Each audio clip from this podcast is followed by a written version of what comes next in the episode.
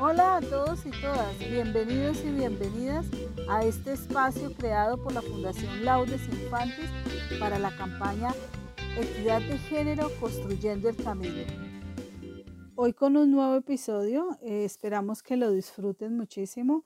Tenemos con nosotros a Anastasia García, una mujer fotógrafa, empresaria y activista que se ha atrevido a poner un punto de vista diferente desde la individualidad, la diversidad y todas las potencialidades que podemos desarrollar como mujeres.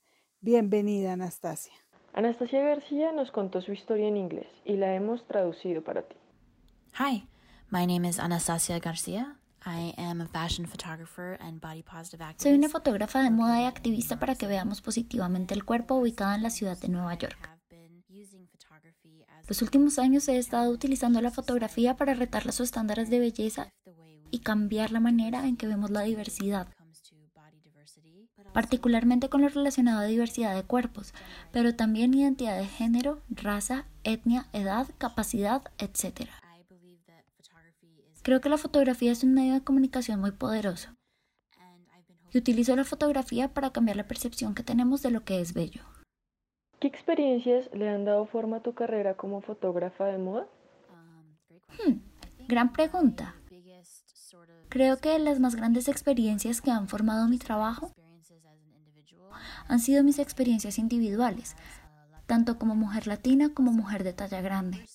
Cuando empecé a estudiar fotografía, como cualquier estudiante, yo solo quería ser una famosa fotógrafa de moda. No pensé en cómo mi identidad ha sido excluida del mundo de la moda, principalmente de las fotografías. Yo solo quería crear arte y trabajos que inspiraran a la gente. Pero me di cuenta que ser una mujer latina y ser gorda significaba que yo tenía una responsabilidad de crear arte que amplificara mis comunidades y redefiniera cómo se ve la fotografía de moda. Creo que esta noción de que lo blanco es lo único hermoso o lo delgado es lo único hermoso ha sido muy destructiva y quiero ser una parte para cambiar esto. Y la fotografía es clave para esto. ¿Cómo comunicas los temas que te hacen sentir vulnerables? Um, Creo que depende de cada caso. Me he dado cuenta con el tiempo que si algo me hace sentir vulnerable significa que es algo de lo que necesito hablar mucho más. Si algo se siente muy sensible o personal, eso es algo que necesita ser compartido con la gente. Ahora utilizo estas emociones como una brújula que me indica sobre qué debo estar hablando y qué tipo de imágenes quiero estar creando. Y simplemente intento hacerlo. Intento ser tan honesta como puedo y tan auténtica como puedo. Y por supuesto estoy aprendiendo, pero depende del caso y así aprendo. ¿Cómo reconoces que hay algo que necesita ser comunicado?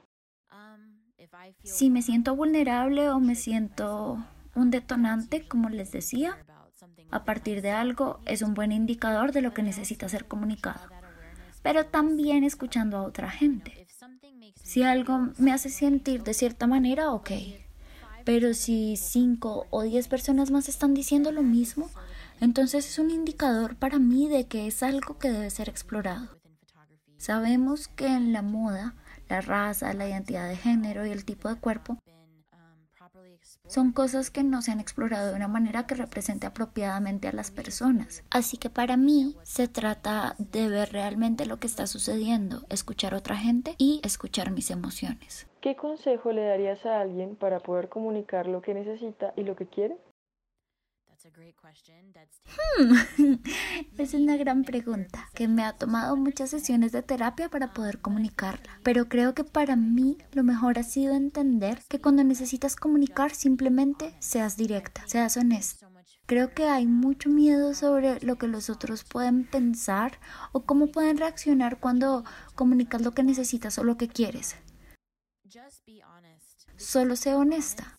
Le da a las otras personas las herramientas para entender lo que quieres y lo que necesitas. La gente no puede leer nuestra mente, no pueden entender lo que queremos y lo que necesitamos. Necesitan que lo comuniquemos. Creo que la comunicación honesta y abierta es la mayor muestra de amor verdadero. Porque significa que te importa a alguien lo suficiente para hablar sobre cosas que van a ser importantes para el éxito de cualquier tipo de relación, sea romántica, de amistad o de negocios. Sé directa. No seas pasivo-agresivo y deja que las personas sepan exactamente lo que necesitan, porque es muy importante. Qué interesante estos aportes de nuestro episodio de hoy. Nos quedamos con esas valiosas reflexiones acerca de comunicarnos y expresarnos desde nuestras emociones, desde lo que sentimos y desde nuestra forma de ver la vida. También no perdamos de vista nuestras propias necesidades y por supuesto tengamos en cuenta también las de los demás. Hasta una próxima oportunidad. Si te gustó este podcast, compártelo. Es una forma de hacer un trueque.